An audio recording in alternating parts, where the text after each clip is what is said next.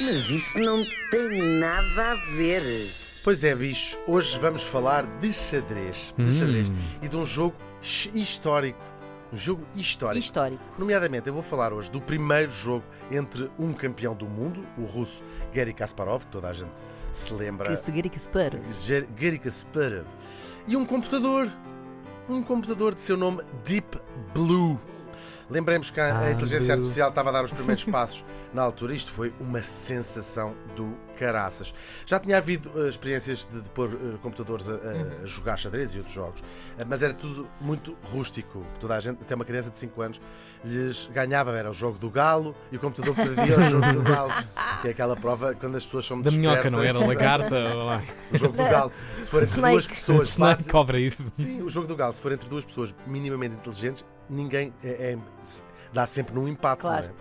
não é? Mas pronto, eh, é o que é. Eu tinha, tinha coisas que tu amigos sabes. a quem ganhava o jogo. Claro. Bom, então, a IBM pôs uma equipa inteira a trabalhar neste projeto muito ambicioso, que era criar uma máquina que conseguisse vencer, e nada mais, nada menos, do que o campeão do mundo de xadrez, que era o campeão do mundo na altura. E porquê o xadrez? Porque o xadrez é considerada, era e é, de certa maneira, a prova ah, de inteligência por excelência, ou seja, Uhum. os joga- como é um jogo de estratégia, como sabemos, é considerado tipo, isto é que é mesmo copiar a inteligência dos humanos. O jogo começa no dia 10 de fevereiro de 1996. Estava, isto passava todo. eh, havia resumos no- no- nas- nos noticiários, na, na- televisão. talvez Dos jogos, claro, Sim, claro. sim, sim. Calendário da coisa. Hum. É verdade, este jogo foi dividido em seis partidas e começou logo mal para o Kasparov. O Deep Blue conseguiu vencer a primeira partida. Foi uma Hum. sensação Pumba. do caraças, é verdade. Toma na boquinha. Depois a coisa ainda se compõe para os humanos.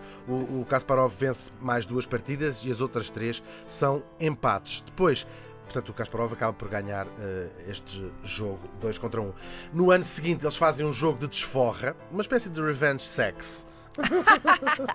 Eles- Assim zangado, mas apaixonado. Exatamente, o Kasparov a roçar-se na máquina. E depois, aos olhos do mundo, tudo passado em direto na televisão, o Deep Blue, a máquina programada por humanos para derrotar humanos, vence duas partidas. O Kasparov só venceu uma e depois há mais três empates. E é a primeira vez que um eh, computador vence um jogo e é a primeira vez que alguém, Tukur, vença um, venceu um campeão do mundo eh, em título, portanto, que ainda, estava, que ainda era em exercício. Em vigor, sim, sim. Nunca ninguém tinha conseguido vencer um campeão do mundo. Eles geralmente retiravam-se eh, quando estavam no auge. Muito se escreveu sobre estes dois jogos. Os especialistas atribuem a vitória da máquina a um erro crasso do, do Kasparov. Numa das partidas ele faz assim daqueles eh, disparates de quase de Pois, principiante. humanos, não é? Humanos, Humanos, claro.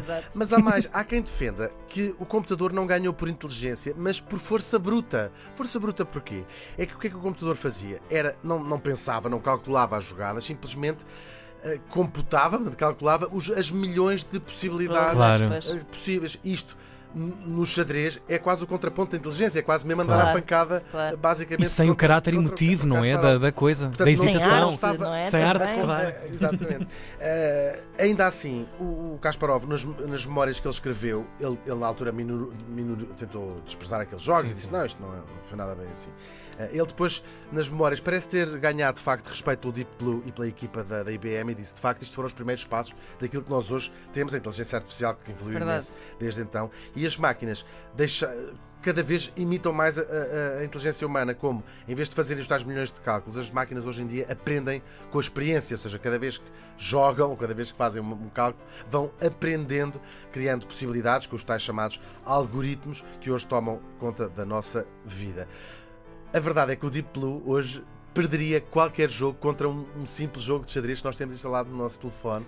Tal era o Claro, é a tão rudimentar. era, era na altura. Seja Uau. qual for o futuro da inteligência artificial e os limites da sua capacidade, o lugar da história do nosso querido Deep Blue já ninguém lhe tira, que é a máquina que um dia venceu o melhor humano do mundo. Como disse a antropóloga Margaret Mead, nunca te esqueças de que és uma pessoa absolutamente única, tal como toda a gente. Mas isso não tem nada a ver.